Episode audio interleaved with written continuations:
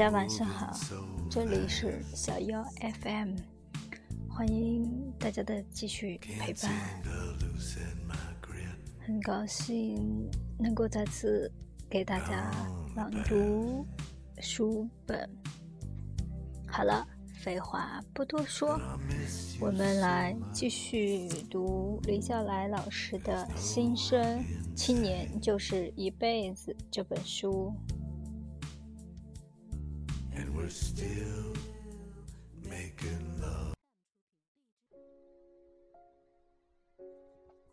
如何回避坏运气？当人们在某件事上获得成功的时候，通常有两个要素在起作用：一、技能；二、运气。从这个角度望过去，成功可以用一个公式表达：成功等于技能加运气。这里的运气可能是好运气，也可能是坏运气。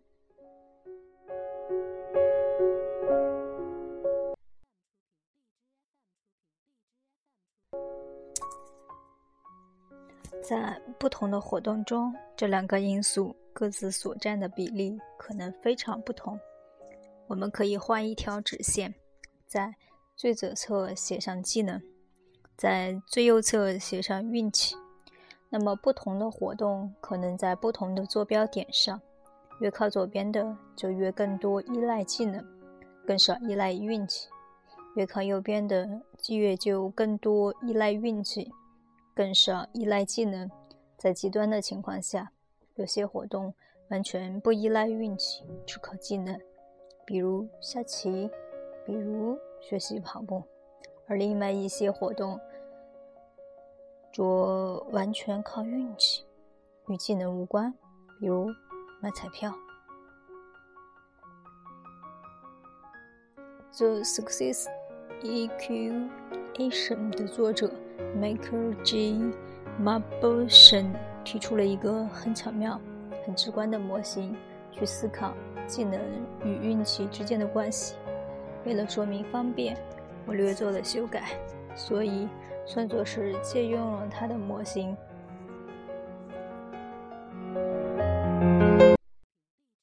想象一下，我们有两个完全不透明的瓶子，第一个里面。装着三个分别印着一二三的蓝色的球，代表技能；而另外一个瓶子里装着三个分别印着负零五的红色的球，代表运气。现在我们从两个瓶子里各自拿出一个球，加起来的分值就是最后结果。那么大概有三分之一的概率结果为负值。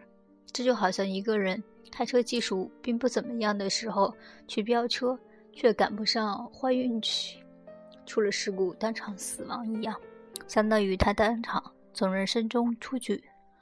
如果第一个瓶子里的三个球数值分别是四五六，而这三个球分别代表三个人的话，那么技能值为四的那个人有三分之一的概率出局，技能值为六的那个人。无论如何都不可能出局。如果三个人的技能值分别是七八九，那么无论是谁，即便在最坏的情况下，也都无需出局。若把每次拿出两个不同颜色的球算出结果看作是一系列比赛中的一局，不断进行下去，长期来看，运气是好是坏，那么运气最终会被抵消掉。所以。到底还是技能起着决定性的作用，前提是技能值要高到不可能被坏运气变成负数。在这里，我们正在讨论的所谓运气是完全不可控的，它可能是好的，也可能是坏的，也可能是零，即什么影响都没有发生。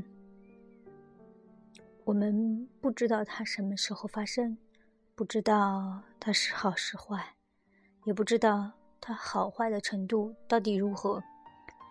我们只知道最坏的情况下，坏运气可能导致灭顶之灾；相与之相对，技能却是可控的。通过刻意练习，绝大多数技能都可以获得极大的提高。于是，由此直接可以想到的应对策略是，通过选择来回避运气。选择很重要，甚至可以不夸张的讲，人生就是选择。对于选择这件事，我的好朋友铁林有个精彩的陈述：所谓的创业成功，无非是解答题高手做对了选择题。可这世界上真的有很多人不相信自己有选择的。更准确的讲，他们骨子里完全不相信自由意志的存在。说实话，我完全没办法理解那些不相信自由意志存在的人有什么接着活下去的必要。我们可以通过两个层面做出更优的选择：提高技能值，这是第一个；其二，降低坏运气的绝对值，或者换个说法。在技能减运气的横轴上，尽量选择去做靠近左端的活动，就是那些更多依赖技能、更少依赖运气的活动。下棋、学习都是完全不靠运气的，只靠积累。与此同时，无论做什么都需要技能，而技能只能靠积累。再换个说法，在技能没有达到一定程度的时候，别指望运气。因为坏运气在这种情况下其实格外可怕。我花了很久才把表达方式理顺。要先定义惊喜，要先定义清楚惊喜究竟是什么，才能把它与被定义为不可控的运气区分开来。所谓的惊喜，就是一原本想象不到的好事儿。竟然发生了，二或者反过来说也行，原本想象不到的坏事儿竟然没有发生。三，甚至原本想象不到的坏事儿，即便真的发生了，也没有造成毁灭性打击。所以说，学习永远是创造惊喜的最根本手段。当坏运气发生的时候，有能力抵御。有能力承受，那么坏事可以变成好事，因为那些没有干掉我们的事儿，会使我们变得更强。What doesn't kill you makes you stronger。有首歌的歌名就是这句话。若是没有能力抵御，没有能力承受，那么坏事就铁板钉钉。又因为因此要提前出局，所以要蒙受的损失大到无法估量。所以，当我们说惊喜可以创造的时候，我们并不是说我们有本事完全剔除坏运气。坏运气永远可能发生，且总是在最不该发生的时候发生。当我们说惊喜可以创造的时候，我们其实相当于在说，原本想象不到的好事儿竟然发生了，这是当然的惊喜；原本想象不到的坏事儿发生了。别人被摧毁了，我们却扛住了，挺过去了，乃至于后面又发生了很多好事。而这些好事，若是我们早就被摧毁了的话，原本是不可能存在的。这是争取来的惊喜。从这个角度来看，所谓的学习，本质上是在提高自身的免疫力，让自己不被病毒打倒。这个类比告诉我们，有的时候。我们甚至有必要主动给自己下毒，这就是打疫苗的原理。你看，类比真的影响思维。这一篇相当于给惊喜的定义与创造惊喜的方法论中的七个原则中的一二四做了更多的解释。你们还记得那七个原则吗？一，你必须相信你自己会有好运的。二，尽量。不做可能倒霉的事情。三、保持开放。四、持续学习。五、创造更多的连接。六、保留更多的连接。不好意思，六为保留适当的随机。七、多管齐下，齐头并进。很多人其实是不相信自己会变得更好的，本质的原因是他们各项技能在某个时间点开始彻底停止进步，而自己骗自己多少有些困难。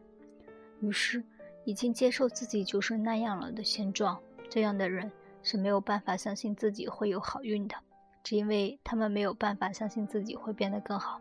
这样的人其实早已经不再有未来，也就更没办法对自己的未来自信，只是他们自己意识不到，没有能力想象的这么清楚而已。这样的人，没有坏事发生，就应该。谢天谢地了，根本不可能有什么惊喜。切换模式：苍蝇与蜜蜂的启示。Fly，美国密治安大学教授卡尔韦克讲述过一个奇妙的实验：把一群蜜蜂和苍蝇装进同一个玻璃瓶里，将瓶子横着放平，让瓶底朝着窗口，看它们会有什么结果。那些向来善飞而又勤劳的小蜜蜂，不停地在瓶底附近飞舞，一次一次撞到瓶底，企图找到出口，直到精疲力尽，累饿而死。苍蝇可不管什么瓶底和瓶口，哪里光明还是黑暗，在瓶子里乱撞，不到两分钟的功夫，纷纷从瓶子口逃之夭夭。怎么会是这样结局？难道是蜜蜂飞翔能力太差？不是。难道是蜜蜂的眼睛不好？也不是。我们都知道，蜜蜂和眼睛的蜜蜂和苍蝇的眼睛都是有许多独立的小眼紧密排列而成。人们管它叫复眼。复眼的构造精巧，功能奇异，能够随时辨别太阳的方位，确定运动的方向。蜜蜂平时就是靠着复眼。准确无误地找到蜂蜜，回到蜂巢。人们还按照蜜蜂复眼的结构特点和工作原理，制成了一种导航的航海仪器——偏光天文罗盘。不管是太阳尚未升起的黎明，还是阴云密布的黄昏，有了这只罗盘，船只都不会迷失方向。问题显然不在眼睛上，因为平底朝着窗户，蜜蜂便不停地在两处寻找出口。却碰到蜜蜂怎么也弄不懂的玻璃。对阳光的敏感和执着，使他们不肯到瓶口那个黑暗的出口去。是呀，黑暗与出口怎么能联系在一起呢？但是苍蝇可不管什么光明与黑暗，它们四下乱飞乱闯。瓶子又这么小，碰上瓶口的机会太多了。一群头脑简单。貌似全无所追求的苍蝇，就这样获得了自由。